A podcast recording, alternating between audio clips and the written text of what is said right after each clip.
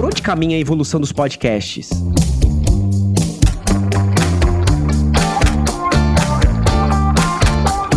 Olá, este é o Juridicast, o seu podcast de marketing jurídico, e eu sou Leandro Ramos. Os podcasts caíram na graça do brasileiro. Cada vez mais surgem novos programas e também novos formatos. Hoje um podcast pode ser ouvido, mas também pode ser visto. Da mesma forma que muitos programas da TV podem ser escutados em plataformas como Spotify, Deezer, entre outros. Ou seja, a gente observa uma mistura dos diferentes formatos e meios. Para discutir aqui comigo como os podcasts estão evoluindo, tenho o prazer de receber no Juridicast a Isabela Sais, que é jornalista, criadora de conteúdo digital, locutora e apresentadora apresentadora. Isabela, seja muito bem-vinda ao Juridicast. Leandro, eu tô super feliz de estar aqui. É um prazer poder falar com você, com a sua audiência. E estou mais feliz ainda de saber que você foi meu aluno. então, estou aqui com o meu aluno que já está fazendo podcast desde 2019. Então, tô, tô que sou orgulho só.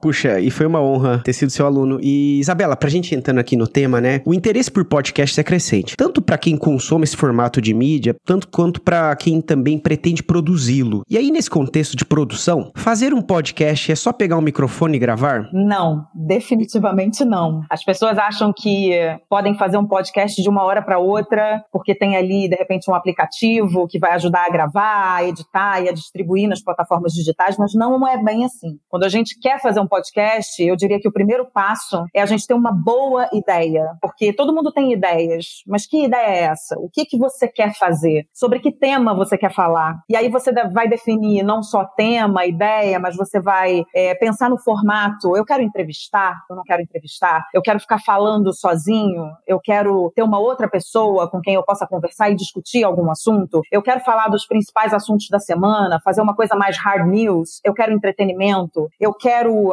um assunto super nichado, né? Eu, hoje em dia você encontra aí na podosfera podcasts de tudo quanto é tipo de assunto. Você pode imaginar. Então eu quero falar sobre, sei lá, é, quero dar aulas de inglês, eu quero falar sobre corrida, eu quero falar sobre esportes, é, eu quero comentar, como eu falei, as principais notícias da semana, eu quero fazer um podcast sobre marketing. É, então são infinitos os assuntos. Então eu acho que é importantíssimo a gente sentar, parar para pensar, entender sobre o que a gente quer falar e eu acho que acima de tudo tem que ser um assunto que move a gente. É claro que você vai pensar se esse assunto vai ser de interesse geral vai ter uma, uma possibilidade de, de maior audiência? Sim, você vai pensar nisso. Mas o mais importante, antes de você pensar na sua audiência, é você pensar se esse assunto te toca o coração. Se esse assunto é algo sobre o qual você de fato quer falar. Se ele te chama para falar. Então, você tem essa, né, esse momento de pensar na ideia, no tema, no formato. Você precisa elaborar um roteiro. É, eu costumo dizer, eu sou super fã dos roteiros. Sou roteirista há muito tempo. Comecei como roteirista de televisão. E eu acho que o roteiro organiza as nossas ideias, principalmente para pessoas que têm ideias é, que brotam da cabeça a cada segundo, que é o meu caso, que eu sou uma pessoa que, né, eu vivo de, de criar, então eu fico, eu tenho milhões de ideias e eu não consigo muitas vezes organizar essas ideias, porque a velocidade com que elas surgem é muito maior do que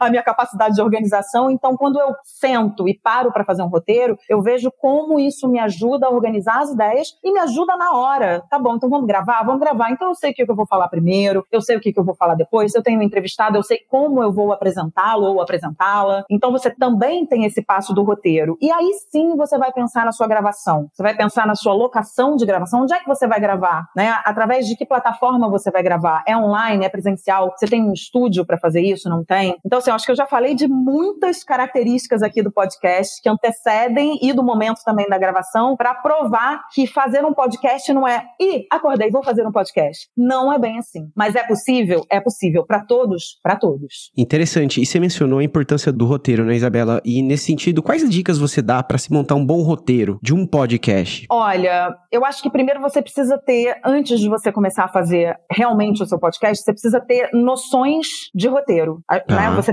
ter noção de como se faz um roteiro. Se você não tem, eu indicaria que você procurasse um curso de roteiro ou que conversasse com um amigo que seja roteirista. Enfim, hoje em dia eu acho que não é só o curso que te leva a saber sobre um assunto. Você Você pode conversar com pessoas que já fazem isso há muito tempo, de repente falar com um amigo, você conhece? Ah, eu conheço. Ah, então bate um papo aqui no telefone com esse cara que é roteirista e que vai super te ajudar. Mas você entender como se faz um roteiro, né? No caso de um podcast, por exemplo, você não pode iniciar um programa sem dar as boas-vindas ao seu ouvinte, né? Porque afinal de contas você está ali porque você tem uma pessoa que está te ouvindo. Então você precisa tratar esse ouvinte com respeito, com educação. Eu sempre digo que a receita, muito entre aspas, porque eu acho que não tem receita, mas assim, o que é uma coisa muito certeira na hora de você fazer um podcast e fazer um roteiro é você escrever de acordo com a sua linguagem, de acordo com, com a maneira como você fala. Não adianta, a não ser que seja um podcast de ficção, que você vai interpretar um personagem. Mas se não tá. é um podcast de ficção, se é um podcast em que é você que está fazendo né, a entrevista, que é você que está fazendo, está abrindo o programa, está falando com o seu ouvinte, está comunicando, você vai comunicar melhor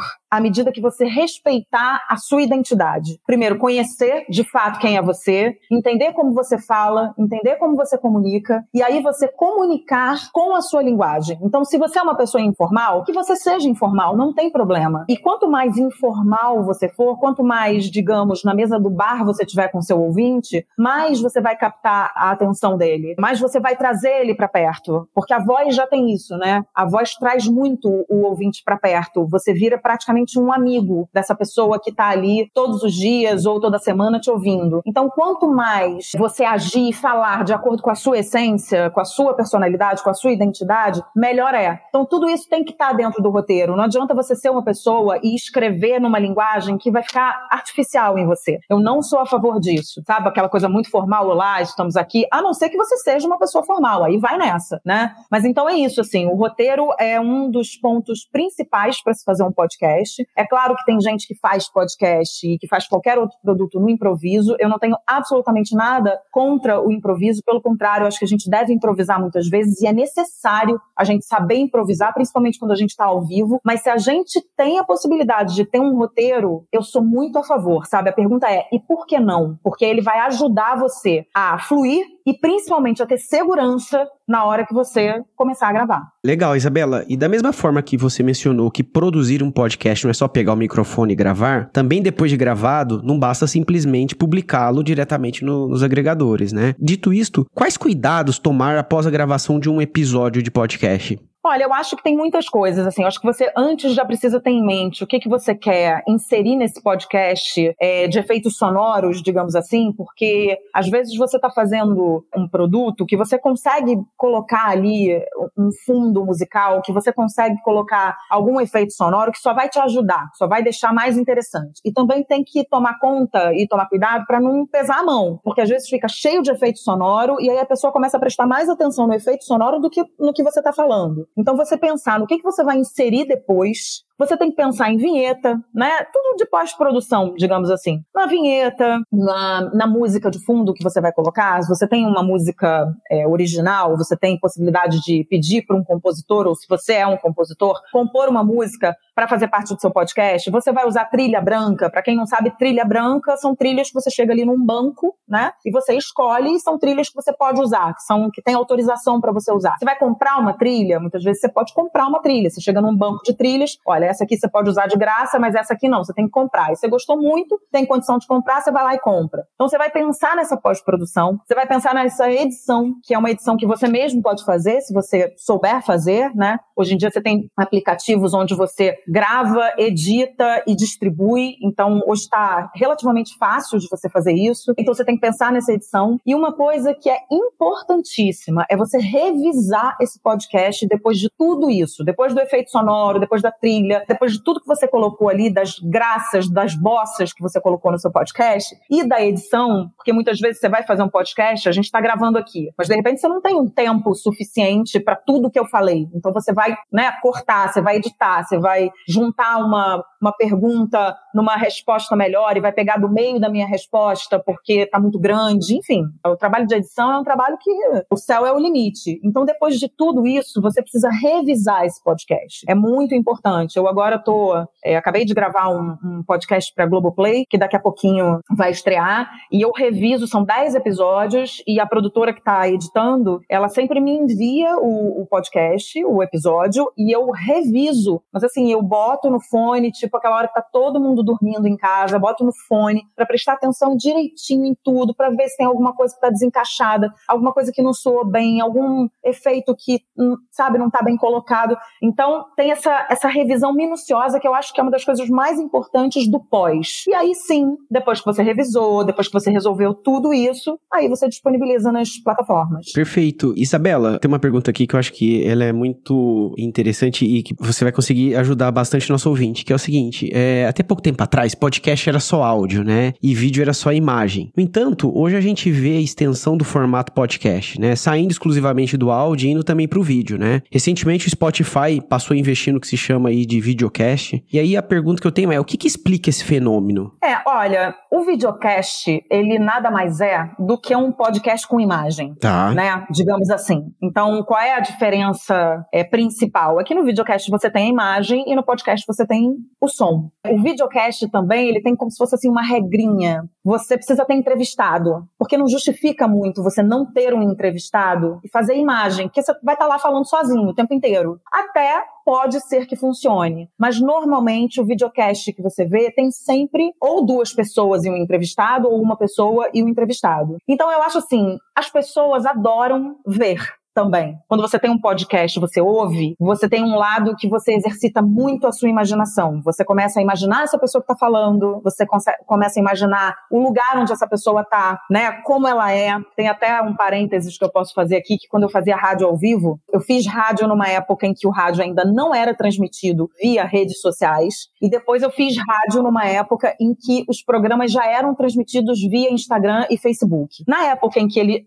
o meu programa não era transmitido, transmitido, não tinha imagem transmitida, só o som, era muito engraçado porque as pessoas vinham me descrevendo, os ouvintes é, escreviam para mim e falavam: Ah, Isabela, eu não te conheço, mas eu acho que você é assim, assado, assado. Ah, eu acho que você é morena alta, eu acho que você é baixa loura, eu acho que você. E eles iam me dando características, assim, eu acho que você tem traços finos, eu acho que você tem um nariz grande, eu acho que você tem. É muito engraçado como mexe com a imaginação do ouvinte mesmo, não só dele imaginar você fisicamente, como ele imaginar a sua personalidade pela maneira como você fala. Eu tenho uma maneira mais acelerada de falar. Acho que muito por conta do rádio ao vivo, que você não pode deixar buraco. Buraco a gente chama aquele espaço vazio em que nada acontece ou que dá uma interferência. Isso é tipo o terror do rádio ao vivo. Então você tem que ser muito dinâmica, tem que falar e não pode deixar buraco, e improvisa daqui, improvisa de lá. Então as pessoas começam a formar não só uma imagem física, como uma imagem de temperamento mesmo, de como é que a Isabela é. Então, no podcast, você continua com essa característica característica, porque você não tem a imagem. No videocast, você já tem a imagem. Então, você tem uma aproximação maior? Você tem uma aproximação maior. Mas, por outro lado, quando você só ouve a voz, essa voz também vira aquela voz que entra no seu ouvido, muitas vezes no fone. Então ela está muito próxima de você. E esse ouvinte passa a achar que você é amiga. No meu caso, eu era amigo. Os ouvintes escreviam para mim, escrevem para mim até hoje, me chamando de amiga. Oi, amiga e me contando coisas super particulares da vida deles, né? Então, tem diferenças. Eu acho que o videocast é uma tendência, sim, né? Porque você tem imagens, pessoas querem ver, isso gera curiosidade, isso gera engajamento, né? Da pessoa tá ali, tá vendo você. Mas eu acho que isso não é, é acho que uma coisa não exclui a outra. Você tem um produto só de áudio é muito bom. E você tem um produto de vídeo e áudio é muito bom também, né? Eu acho que cada um tem ali a sua função. E você tem uh, a questão do, do videocast que você pode pode, porque o podcast, por exemplo, ele te dá a chance de fazer qualquer coisa com fone de ouvido ouvindo o seu programa favorito. O videocast você já precisa parar para ver, né? Você precisa parar para olhar essa imagem. Então o podcast eu posso ouvir lavando a louça, eu posso ouvir dirigindo, né? Porque é como se eu estivesse ali ouvindo um rádio no carro. O videocast não, eu já preciso parar, eu preciso de, sei lá, eu preciso ter uma hora, uma hora e meia para parar para ver. Então eu preciso ter mais tempo para o videocast como ouvinte do que para o podcast, né? Que eu posso fazer simultaneamente com outras coisas. Então acho que cada um tem a sua qualidade, cada um tem as suas vantagens, né? Mas eu acho que são dois produtos incríveis e eu só desejo que isso cresça cada vez mais. E está crescendo muito no Brasil. Não sei se eu respondi a sua pergunta, mas eu acho que é isso, assim, esse fenômeno, eu acho que é, é isso, assim, você tem a imagem, né? Existem diferenças entre os dois produtos, mas acho que são dois produtos que podem caminhar super bem juntos e caminham, né? Perfeito, Isabela. E nesse sentido, você acha que o videocast ele vai permitir ter aquela mesma conexão emocional que o podcast cria com o ouvinte? Acho que sim, mas é muito do que eu estava te falando na resposta anterior. Tá. É, eu acho que quando. Vou, vou te contar uma história. Quando a gente começou a transmitir para o Facebook e para o Instagram no início, eu fui contra. Eu falei, gente, rádio é rádio, rádio é áudio, rádio não tá. tem imagem. Eu fui super contra. Não, não sou a favor, não quero transmitir, porque você acaba, sabe, o ouvinte dá asas à imaginação dele, só ouvindo aquela voz, e de repente você bota uma imagem. E aí você limita aquela imaginação. Então eu fui contra durante muito tempo. E depois eu comecei a entender que as redes sociais hoje são o que há de poderosas no sentido de divulgação de um produto e de alcance mesmo desse produto. Então não tinha como a gente não transmitir, né? Mas eu acho que e sou absolutamente a favor de tudo ser transmitido pelas redes sociais, está tudo certo. A gente precisa ter essa comunhão de plataformas. Hoje a gente vive isso, né? A gente vive essa comunhão de, de plataformas. Eu sou absolutamente a favor. Mas de primeira me deu um negócio, pô, mas peraí, sabe? Os ouvintes são íntimos da minha voz. E agora eles vão ver a minha imagem, acho que isso vai quebrar um pouco. Então eu achava no início que isso quebraria essa intimidade, que isso quebraria esse laço por causa daquela voz que entrava pelo ouvido do, né, da pessoa e que estava ali na maior intimidade, é, intimidade muito entre aspas, porque na verdade você não está junto com a pessoa, mas essa pessoa vira sua amiga. E depois eu fui mudando um pouco a minha é, concepção em relação a tudo isso, e hoje eu entendo que com os dois produtos você pode sim criar esse laço, né? São laços diferentes, são maneiras diferentes de você consumir o produto, mas não necessariamente um vai te gerar mais intimidade com o ouvinte do que o outro. Só é diferente, mas eu acho que a intimidade e que essa conexão ela existe nos dois produtos. Interessante. E falando de produção, Isabela, o que, que muda, né, em termos de produção? Fazer um podcast clássico, né? só de áudio em relação ao videocast? Olha, o podcast, só a gente falando do podcast, né, do produto só de áudio, ele teoricamente é um pouco mais fácil, principalmente para pessoas que estão iniciando. Eu sempre aconselho que você inicie pelo podcast, porque você não vai ter a preocupação com a imagem, porque no videocast você precisa se preocupar com o som e com a imagem. Então no podcast, se você for fazer um estúdio, lindo. Se você não for fazer no estúdio, você consegue fazer como a gente está fazendo aqui, né? A gente está usando uma plataforma para gravar você está no seu escritório, eu estou no meu, e está tudo certo, a gente está conseguindo gravar um podcast. Mas se você vai fazer um videocast, você minimamente precisa ter uma luz boa, uma câmera boa para captar. Você muitas vezes precisa até, se de repente você quiser fazer uma coisa mais caprichada, você ter uma direção, uma pessoa que te ajude ali a posicionar o entrevistado, posicionar você, né? Muita gente hoje faz videocast, o cenário é um estúdio de rádio mesmo. Só que tem uma câmera, e aí você tem a câmera que está no entrevistado, ou nos entrevistados, tem a câmera que está nos âncoras, nos apresentadores ou no apresentador. Então você tem uma preocupação, digamos, de programa de televisão, vamos dizer assim, né? Ou, por exemplo, de um canal no YouTube, que você tem que colocar uma luz, dependendo da pessoa, se a pessoa for muito vaidosa, ou se a pessoa quiser é, colocar um produto 100% no ar, assim, todo bonito, plasticamente bonito, você tem que ter uma direçãozinha de arte ali, os objetos, o que, que você vai colocar naquele cenário, uma maquiagem, né, um, um figurino, não sei, depende do assunto, né, que assunto você vai falar? Você vai falar, é, sei lá, você vai fazer um podcast sobre drag queen, né, você vai entrevistar uma drag queen. Se você tem um videocast, essa drag queen vai ter que estar ali toda paramentada. Se você está fazendo um podcast, já não precisa. A não ser que ela queira se paramentar para poder entrar no personagem. Sim. Né? Mas não está mostrando a imagem dela. Então você tem uma série de detalhes que você precisa ajustar para o videocast, que no podcast é um pouco mais simples. Então, para quem está começando, eu sempre digo, comece pelo podcast. Até você afinar absolutamente tudo, principalmente a sua voz porque muita gente quer começar, mas ainda tem questões com a voz. Então, também é muito importante. Quando você falou, ah, para fazer um podcast é só fazer, eu tenho muita coisa antes. Tudo aquilo que eu falei no início do programa, eu acrescento a questão da voz. Tem gente que está com a voz ali preparada, que está com a dicção preparada. Tem gente que não, que vai precisar fazer um trabalho antes. Então,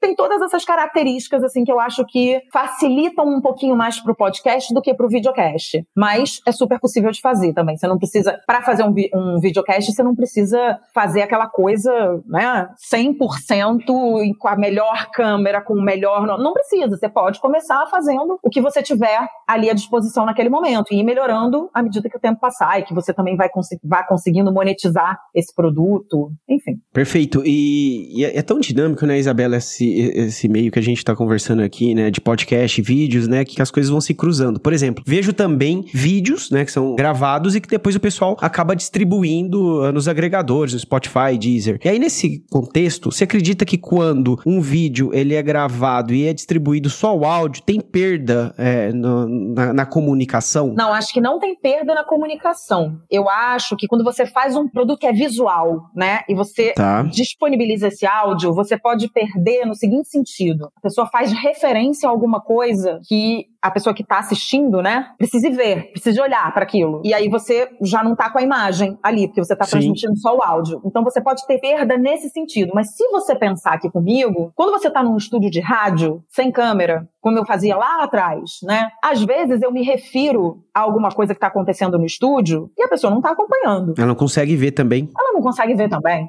Sim. Né? E tá tudo bem. É aquela brincadeira com a imaginação do ouvinte. Eu me lembro que quando eu comecei no rádio ao vivo, é, eu tinha um operador que eu amo de paixão, que é o Bonitinho, lá no Rio, quando a gente fazia. Hoje eu tô em São Paulo, mas eu fiz durante muito tempo um programa chamado Hora do Blush, que foi um super sucesso no Rio. Tinha o Bonitinho, que era o operador que operava, né? E eu sempre brincava muito com ele no início do programa. Então eu falava que ele tava com uma camisa linda, que ele tava arrumado, que ele tava na mó beca, que ele tava chiquérrimo, que não tinha imagem, mas que o ouvinte podia imaginar. Então é isso, assim, não tem imagem, eu estou transmitindo a minha voz, né? Estou é, falando de um aspecto físico, de um aspecto, mas eu estou falando ali de uma camisa bonita, de uma beca que imediatamente, à medida que eu vou falando isso, você imediatamente vai formando uma imagem na sua cabeça, né? É por isso que eu gosto tanto nos meus cursos também, tanto individuais quanto coletivos, de falar sobre a imagem da voz, porque eu acho que tudo que a gente fala remete a uma imagem, de acordo com a sua vivência, com a sua experiência de vida, com as suas vivências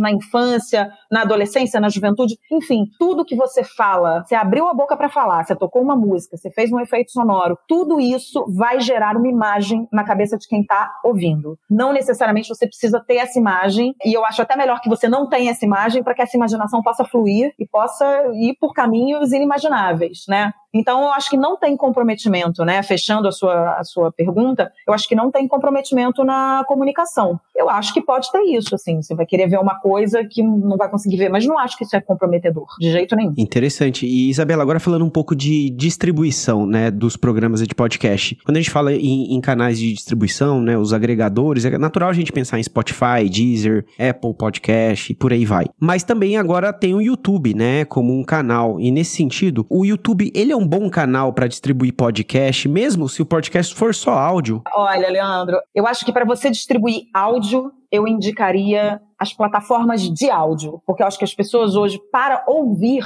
elas vão para esses agregadores. Agora, quando a gente está falando de áudio e vídeo, quando a gente está falando do videocast, o YouTube é uma das principais plataformas de distribuição desses videocasts, porque Sim. aí você tem a imagem, né? Então, eu acho que eu faria essa divisão. Eu tive um podcast que se chama Aquelas Duas, que eu fazia com a Cora Rona, e que é jornalista, ela é colunista do Jornal Globo, e a gente comentava as principais notícias da semana, e a gente fez 100 episódios.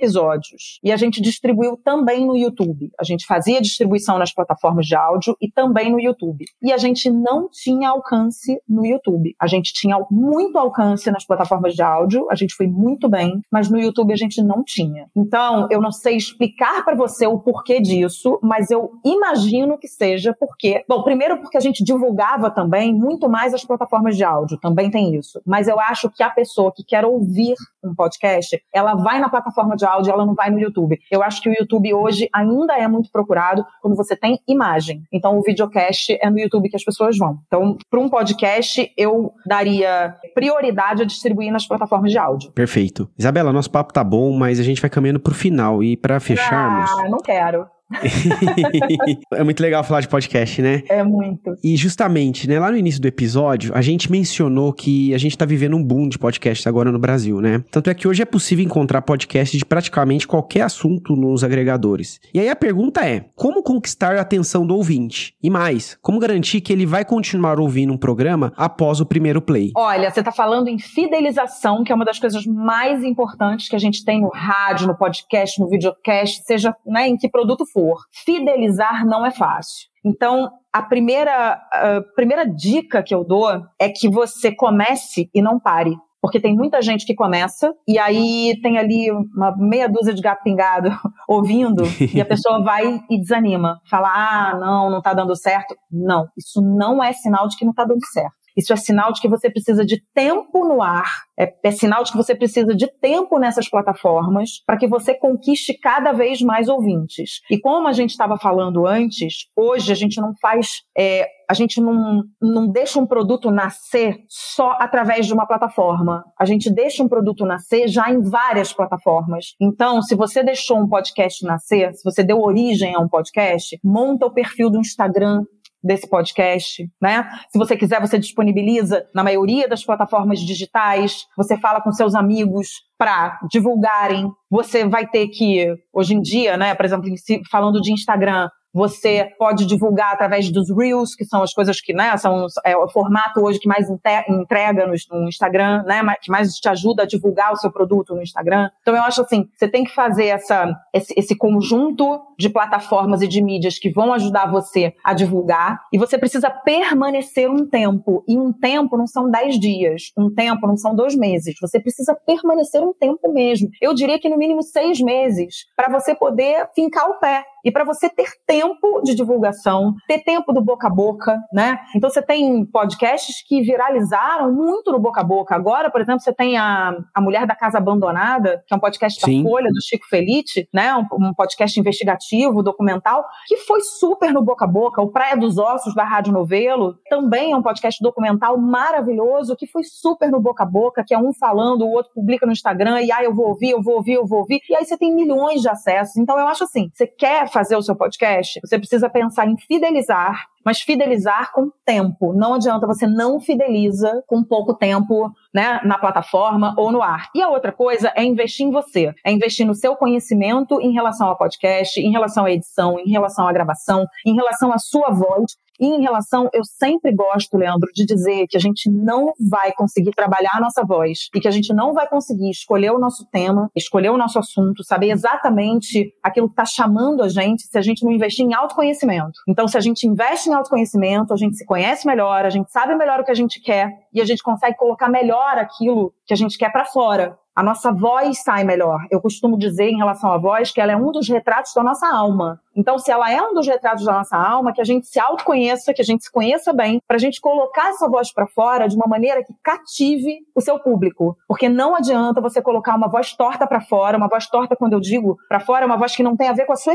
essência, tá? Que fique Sim. bem claro. Não é uma voz feia, porque eu não acredito que exista voz feia, eu não acredito nessa coisa da beleza da voz, não acho que é por aí. Mas é uma voz que não está condizente com aquilo que você quer passar, com a sua essência, com quem você é. Então é entender qual é a sua personalidade, colocar muita potência ali, muita identidade, sabe, naquilo que você está dizendo e saber comunicar, porque uma coisa é você falar, a outra coisa é comunicar. Tem gente que fala e não comunica. Então não tá legal, não é, não é por esse caminho. À medida que você fala, você precisa comunicar, você precisa passar o seu recado. Então é investimento no que você quiser. É um curso, é um curso coletivo, é um curso individual, é um curso pela internet, não é um curso, é uma conversa, mas é você investir em você, se autoconhecer e entender que uma vez lançando o seu produto, você precisa de tempo no ar. Não adianta entrar numa ansiedade de que você quer fazer sucesso amanhã, você quer espalhar esse podcast por, por tudo quanto é lado, porque tem muita gente fazendo, tem muita gente distribuindo e você de fato precisa ter um diferencial. Para achar esse diferencial, é preciso percorrer esse caminho todo. Ou seja, voltando para a primeira pergunta, fazer um podcast é só fazer um podcast? Não é. Não. Tem todo esse caminho a ser trilhado, mas é possível para todos. Eu acho extremamente democrático. Hoje é isso. Você tem aplicativos que você faz absolutamente tudo. Você não precisa ter grandes equipamentos para isso. Então é super democrático. Qualquer pessoa pode fazer e sobre qualquer assunto. Por isso que eu gosto tanto de falar de podcast, porque quem quiser fazer e tiver o um mínimo de condições para fazer, faz. Transforma esse sonho em realidade.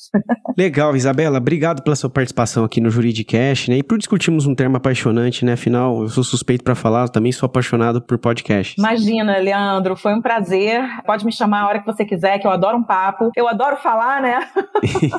Como o pessoal percebeu e a minha profissão já prova que eu adoro falar. E é isso, assim. E queria deixar só um recado para quem quiser me acompanhar. Hoje eu coloco muito conteúdo de voz, de podcast no arroba Isabela Sais, no Instagram. Então eu tenho colocado muito é, esse conteúdo lá. E também tem o meu curso na doméstica que o Leandro fez. O Leandro pode falar aqui que ele gostou. Com certeza, vale super a pena. Que bom, que bom que você gostou. Então quem quiser vai lá no site da doméstica, tem técnicas de locução, apresentação e conteúdo para podcast. É isso. Obrigada mais uma vez. Eu que agradeço. Gostou desse podcast? Então compartilhe o episódio nas redes sociais e acompanhe o Juridicast, produzido pela agência Javali, especialista em marketing jurídico. Lembrando que este é o último episódio da 13ª temporada. A gente volta na quarta-feira do dia 28 de setembro, às 7 da manhã. Um abraço e até lá.